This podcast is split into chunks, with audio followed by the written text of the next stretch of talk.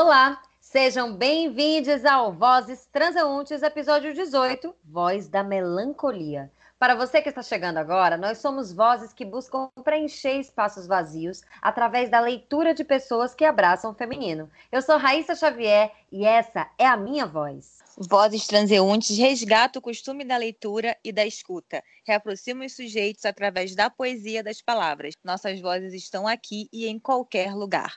Eu sou Mariana Rodrigues e essa é a minha voz. E para participar é muito simples. Envie seus textos e uma mini bio para vozestranseuntes@gmail.com. E vamos abordar você toda semana, onde estiver por esse podcast para embarcar na potência feminina com a gente. Eu sou Lucélia Pontes e essa é a minha voz. E estamos aqui hoje com a nossa voz visitante, artista multilinguagem, burlesca e melancólica poderosa, Gorete Cimarandesco, para falar sobre voz da melancolia com a gente. Bem-vinda, Gore! Estamos muito felizes de te receber aqui. Oi, gente, tudo bem? Eu que estou feliz porque eu estou acompanhando o podcast direto e estou achando a coisa mais linda do mundo e estou muito feliz de estar aqui. Uma honra. A honra é nossa. Dizer que a Gorete está com a gente desde a época que a gente era performance, que a gente estreou ano passado. Ela está com a gente. Nossa amiga aí nos acompanhando. Obrigada. É verdade. Eu desde os primórdios, desde que a Lucélia idealizou o projeto, eu estou lá ouvindo ela falar e tal. Conta um pouquinho quem é Gorete esse marandesco pra gente, para o mundo. então, eu tenho 30 anos de idade, eu sou artista burlesca, sou bacharel em teatro, pós-graduada em direção teatral, trabalho com dramaturgia, tenho essa relação com a escrita através da dramaturgia, trabalho com a estética burlesca, tem um tempo já, um, e foi uma, um trabalho que eu me identifiquei demais, que eu quero fazer para o resto da minha vida. E a minha persona burlesca se chama Dela Felina, Dela vem de sua dela, que é a deusa da persuasão, e felina, porque se você jogar felino no Google, o resultado é gato, e se você jogar felina, o resultado é mulher traiçoeira. Eu achei isso uma loucura e como a minha persona burlesca é feminista e bruxa, eu achei que tinha tudo a ver agregar esse nome para ela. Só explicando mais ou menos um pouco, né, da minha persona burlesca. Eu tenho uma relação com a escrita muito forte desde criança que eu escrevo contos, poesia, tal, mas é uma relação de necessidade, não profissional. Eu não trabalho com isso profissionalmente. Maravilhosa porque eu fiquei encantada com o nome, eu não sabia, eu acompanho no Instagram o dela Felina e eu não sabia desse, desse nome, enfim, repleto de significados, maravilhoso. Pois é, uma viagem, né? Eu estava procurando, esse nome na verdade foi que me procurou e me achou, né? eu gosto de dizer isso assim, porque foi muito óbvio para mim que seria esse nome, foi muito rápido e de repente quando eu vi já era esse nome. E é isso, é levantar a bandeira do feminismo, né? Ah, eu sou uma mulher traiçoeira? Pois eu sou mesmo. Eu sou uma mulher que estou contra o sistema, que levanta as minhas bandeiras, que questiono isso é ser uma mulher traiçoeira para vocês, então eu sou uma mulher traiçoeira. Agora, isso é muito significativo de você trazer, né? Porque, infelizmente, o nosso dicionário ainda é muito machista. Como você falou da palavra felino e felina, quando a gente procura puta e puto, né? A diferença que tem, o puto tem a relação do dinheiro, a puta sempre ligada à promiscuidade. O homem, ele nunca se sente, como é que eu digo? Ele, ele nunca se sente ofendido com tais palavras, né? Vagabundo é vagabundo, vagabundo é aquele que não tem trabalho, que está no ócio, vagabundo é, de novo, ligada à promiscuidade, ligada à prostituição. Então, a mulher é sempre vista de uma forma com muitos preconceitos, assim. Então, acho que a gente tem que realmente revolucionar mudar, transformar esses significados, que isso é muito importante. Então, admiro muito isso já de você começar já pelo seu nome, agora também na sua performance, né, na sua vida, acho que você revoluciona. Mas eu queria te falar que esse nome, esse título também da gente é muito forte. Voz da melancolia. Qual é a relação da melancolia na sua vida? Como é que você se vê ligada a essa palavra e como é isso na sua escrita? Então, é, eu vejo a melancolia com muita poesia, né? É, artística, assim, se você parar para pensar. Mas eu sempre tive uma relação muito forte com a melancolia desde criança. Eu sempre tive uma tendência a esse sentimento. É, lógico, era uma criança que brincava muito, me diverti muito, fui muito feliz, mas eu tinha essa relação com a melancolia, né? Essa coisa mais introspectiva, de gostar de ler, de ficar mais quieta, de escrever. Eu sempre tive isso. E aí, já mais tarde, é, agora, há uns cinco anos atrás, eu fui diagnosticada com depressão e ainda não tenho um diagnóstico certo entre transtorno de borderline e bipolaridade, né? Então a melancolia vindo muito forte aí, muito presente na minha vida de uns cinco anos para cá. E aí eu trabalho muito isso na escrita. Meus textos são muito melancólicos e tem tudo a ver com a minha vida e com o meu trabalho também. É, voltando ao tema do burlesco, o burlesco traz muito humor, deboche, né? Não humor risível, pode ser também, mas não necessariamente. Mas o deboche, o, o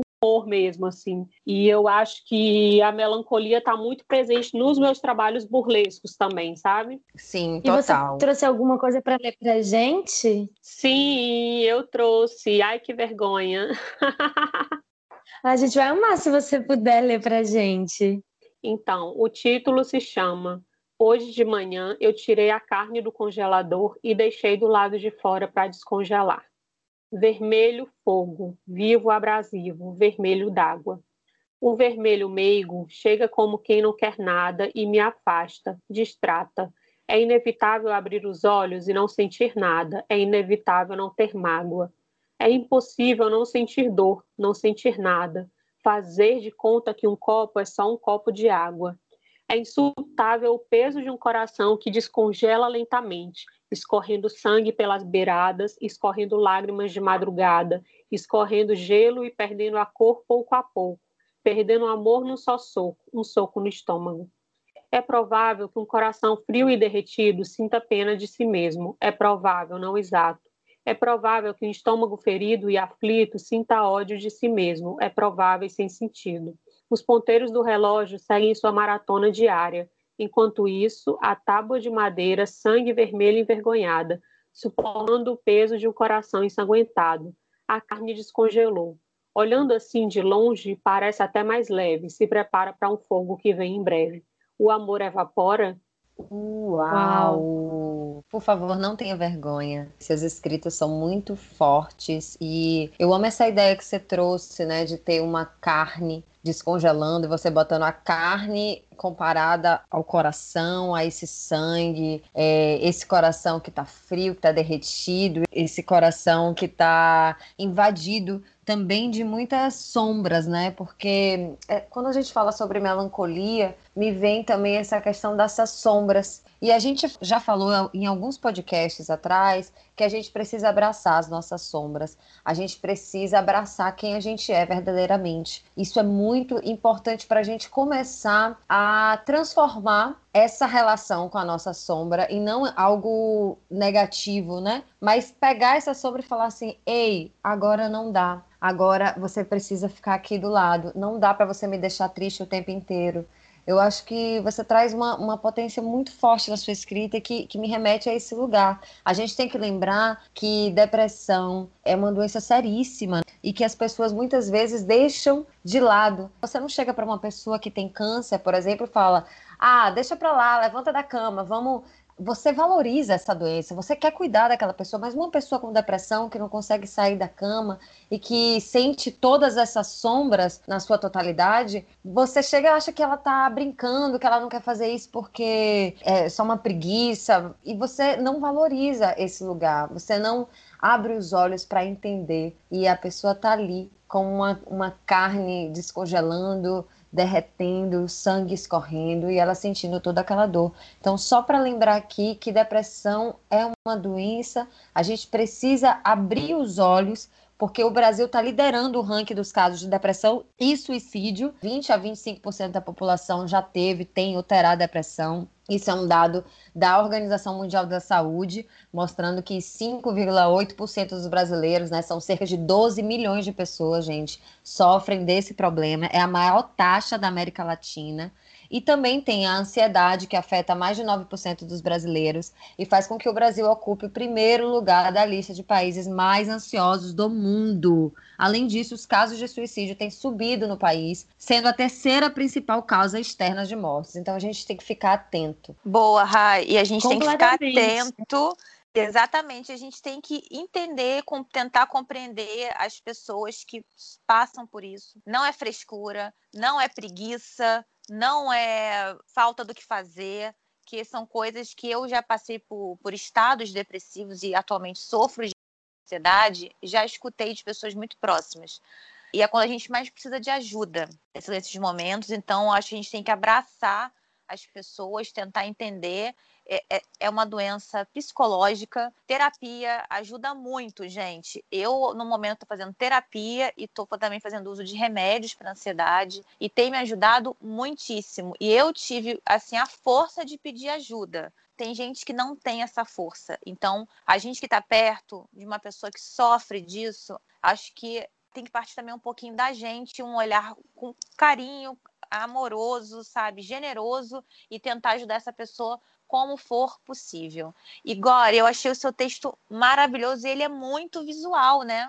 Sim, é muito visual, muito imagético, né? Geralmente as coisas que eu, que eu escrevo tendem a isso tendem muito à infância, à melancolia, porque eu acho a minha infância tem uma relação muito forte, né, com a melancolia. Mas então, eu acho que a depressão e esses temas têm que ser um pautas de discussões, né? Porque a depressão é a doença do século XXI. Os dados que a Rai trouxe para a gente realmente é muito preocupante. Existe muito preconceito ainda com essas questões.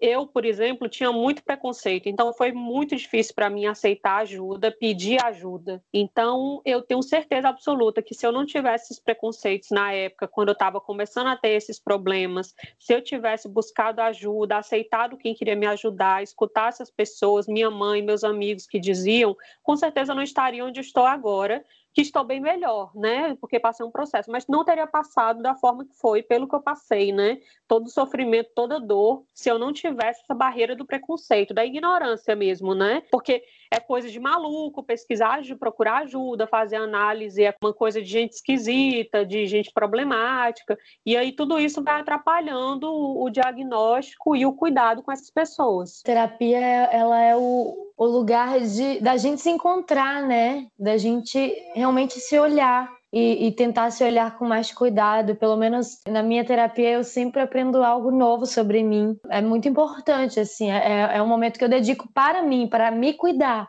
O preconceito realmente ele barra, né? É impressionante. Eu sou apaixonada pelos seus textos. Eu acho que a burlesca dela, Felina, não está somente na sua performance, no seu corpo, no que você inventa é, visualmente dançando ou fazendo cena. Ela existe também no seu texto, na forma como você escreve. Você burla as coisas e isso é uma coisa muito impressionante que faz todo sentido com sua personalidade. E eu gostaria de ler uma coisa para você, Gore, porque não sei se você lembra, mas eu escrevi um textinho micro para você em 2016, quando a gente estava assistindo a uma peça antes da gente se apresentar, a Ervilha Real, a peça que você escreveu e dirigiu, enfim.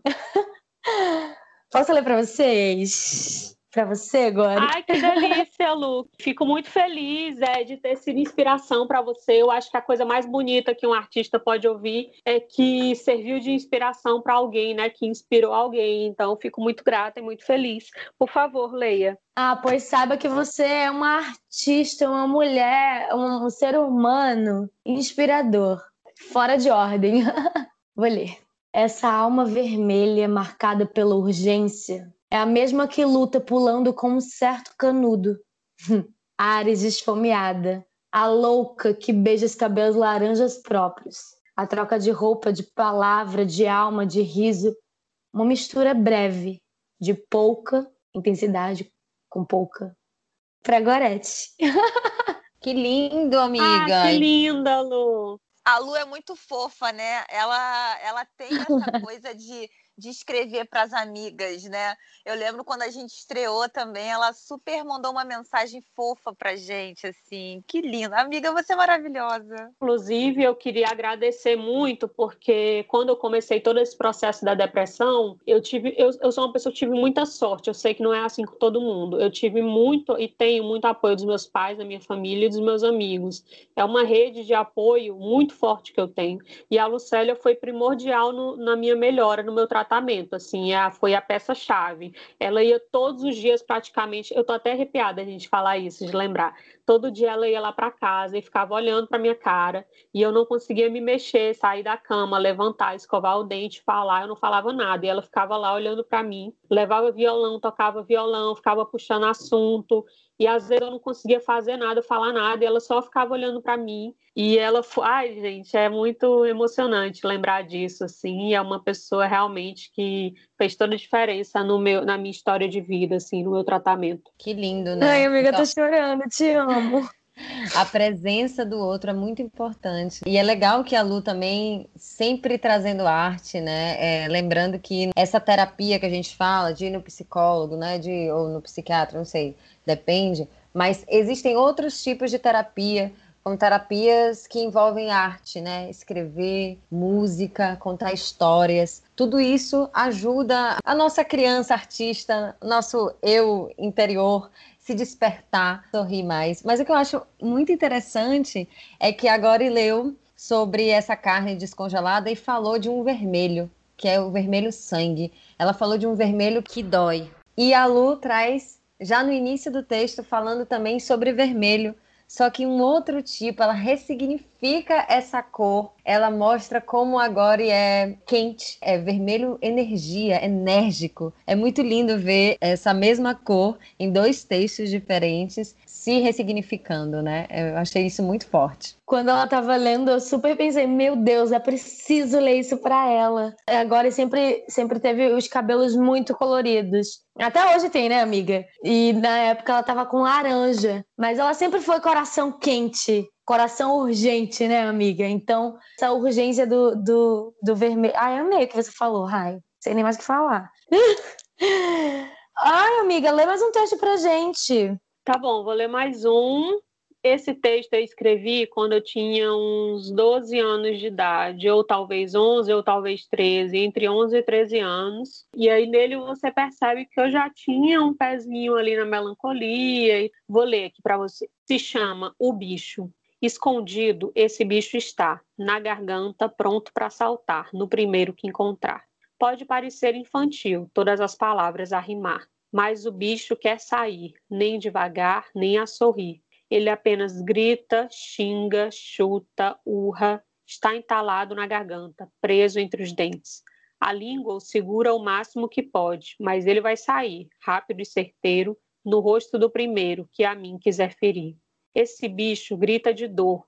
Ele já deveria ter se acostumado a viver com a angústia ao lado, mas ele é inquieto mesmo crescendo dessa tristeza, bem lá no fundo acredita numa solução, por vezes temporária, mas quase sempre ordinária, já que esse bicho sempre volta, sempre se alimenta, sempre e sempre. Mas que bicho é esse, meu Deus? Ele cresce na barriga como uma semente a germinar, uma flor a desabrochar, um feto que se desenvolve. O tal bicho corre com o prazo, sofre com a pressão e, de tanta pressa, vive em vão quase que num grito a sussurrar, ou seria num sussurro a gritar. Mas o que aconteceu de tão grave para o bicho crescer assim?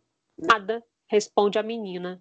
Ela é bonita e charmosa, tem tudo o que quer e gosta, tudo falta, tudo sobra, de sua boca só sai merda, bosta.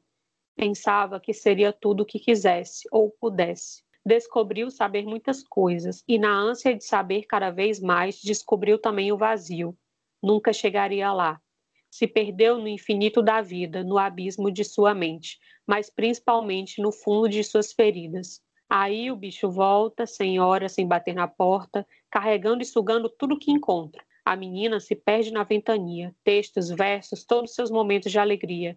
E olha que não foram poucos. Apenas gosto, apenas sinto. Quando falo que se passa, minto. Mas quando escrevo, reflito, relaxo, estardalhaço. Mas afinal, para que tanto estardalhaço? Se assim como tantos outros, rasgo e omito o que penso, digo, não digo, guardo para mim as palavras, guardo para mim as loucuras, não digo, escrevo e escondo, escrevo e não mostro, escrevo e não escrevo.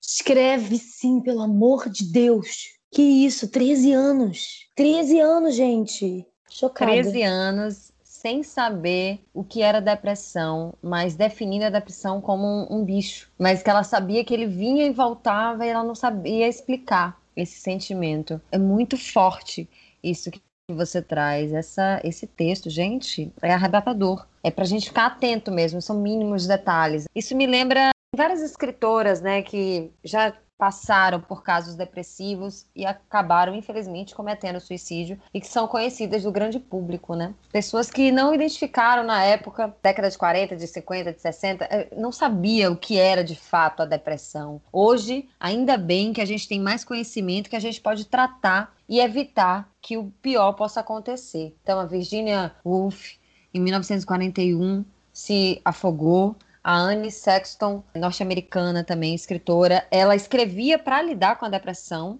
mas acabou também em 74 se suicidando. E, gente, a gente precisa falar sobre suicídio, tá? Porque é algo que é muito evitado de falar. Mas eu acho que a gente tem que falar mais para a gente não chegar a esse estado.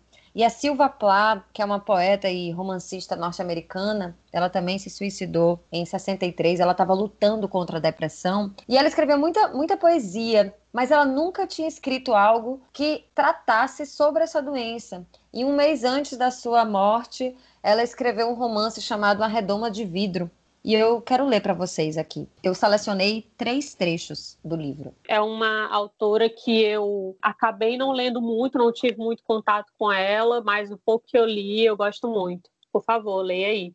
Vamos lá. Acontece que eu não estava conduzindo nada, nem a mim mesma. Eu só pulava do meu hotel para o trabalho e para as festas, e das festas para o hotel, e então de volta para o trabalho. Como um bonde entorpecido, imagino que eu deveria estar entusiasmada como a maioria das outras garotas, mas eu não conseguia me comover com nada. Me sentia muito calma e muito vazia, do jeito que o olho de um tornado deve se sentir, movendo-se pacatamente em meio ao turbilhão que o rodeia.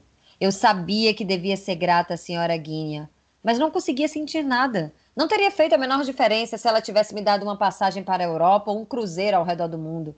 Porque onde quer que eu estivesse, fosse o convés de um navio, um café parisiense ou Bangkok, estaria sempre sob a mesma redoma de vidro, sendo lentamente cozida em meu próprio ar viciado. Vamos continuar de onde paramos, Esther, ela havia dito com seu sorriso doce de Martin. Vamos fingir que tudo não passou de um sonho ruim um sonho ruim. Para a pessoa dentro da redoma de vidro, vazia e imóvel como um bebê morto, o mundo inteiro é um sonho ruim. Incrível. Nossa, arrepiante é muito interessante isso que ela fala do vazio, é muito ligado à depressão, isso, esse vazio existencial, né, que a gente chama, esse buraco no, no coração, né, no estômago. Quando eu estava passando por um quadro mais grave disso, que agora eu estou bem melhor em tratamento, né, na época eu a sensação que eu tinha é que eu estava assistindo minha vida na TV era como se eu estivesse assistindo alguma coisa que não tinha fim e que eu ficava assistindo aquilo e que nada me afetava. Como ela fala né, no texto, as coisas não afetam. Eu não conseguia sentir tristeza, alegria, nada. Eu só eu vegetava, assim. É um sentimento muito forte que quem passa por depressão passa por isso. Tinha uma coisa muito do olho, né? Mas parecia que você não estava enxergando aqui. Você estava com o olho assim, é, preenchido, assim, cheio, mas não tava ali, tava viajando, sabe? Tava num sonho ruim, como a Silva Plá retrata. Muito forte, muito forte. É isso mesmo. Gente, eu queria saber se eu posso ler para vocês. Por favor, Mari. Por favor. Eu trouxe a Alessandra Gélio, que é uma artista que a gente já conversou aqui, e ela falou da, das experiências dela também, passou por momentos difíceis, e eu trouxe um, um textinho dela hoje pra gente. O arco-íris é branco. Uma estranha paralisia me condena ao nada. Tudo ou nada. Essa esmagadora liberdade, tão infinita que tenho de poder escolher tudo. Estou aprisionada no corpo enquanto assisto deitada às quânticas possibilidades. Não sei se leio um dos milhares de livros que há anos esperam para serem lidos na prateleira, ou se vou de Iemanjá à praia, ou Ave Maria na igreja. Posso fechar as cortinas e consumir Bjork pela terceira vez, e dançando no escuro, chorar todas as dores do mundo. No fim de domingo, me enchi de teto, e o teto de água que esqueci ligada quando fui escovar os dentes, e não escovei.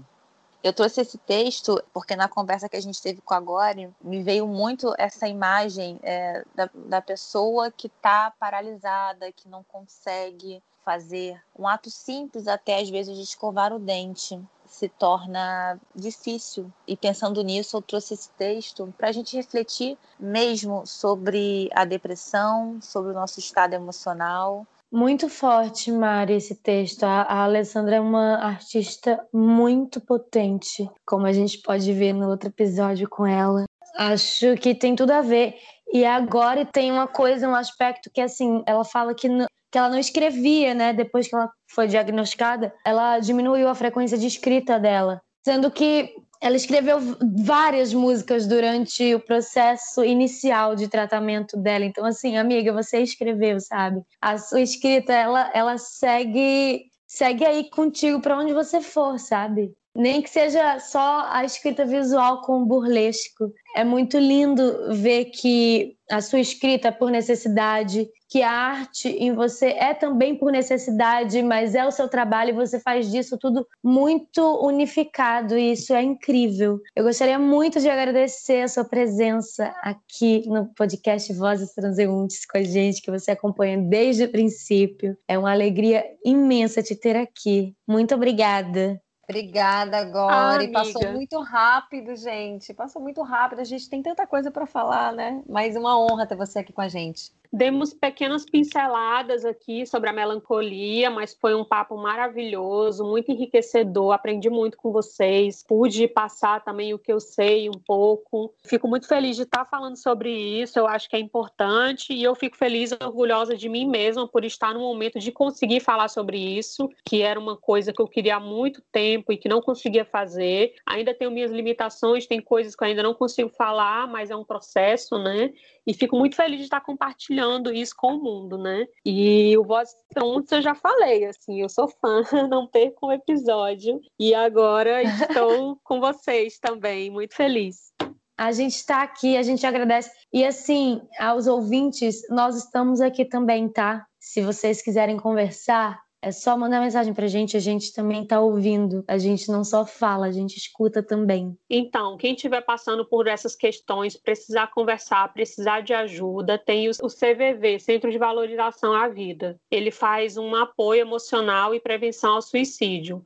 Ele atende de forma voluntária e gratuita as pessoas que precisarem conversar e é total sobre sigilo. É sobre o telefone, e-mail ou chat, 24 horas. Você pode ligar para o 188. Glória, obrigada. Obrigada pela mensagem. Obrigada por ter feito esse episódio tão especial e tão necessário. Eu espero que a gente esteja ajudando também as pessoas que estão nos ouvindo. Gente, muito obrigada e até semana que vem no nosso próximo episódio. Um beijo.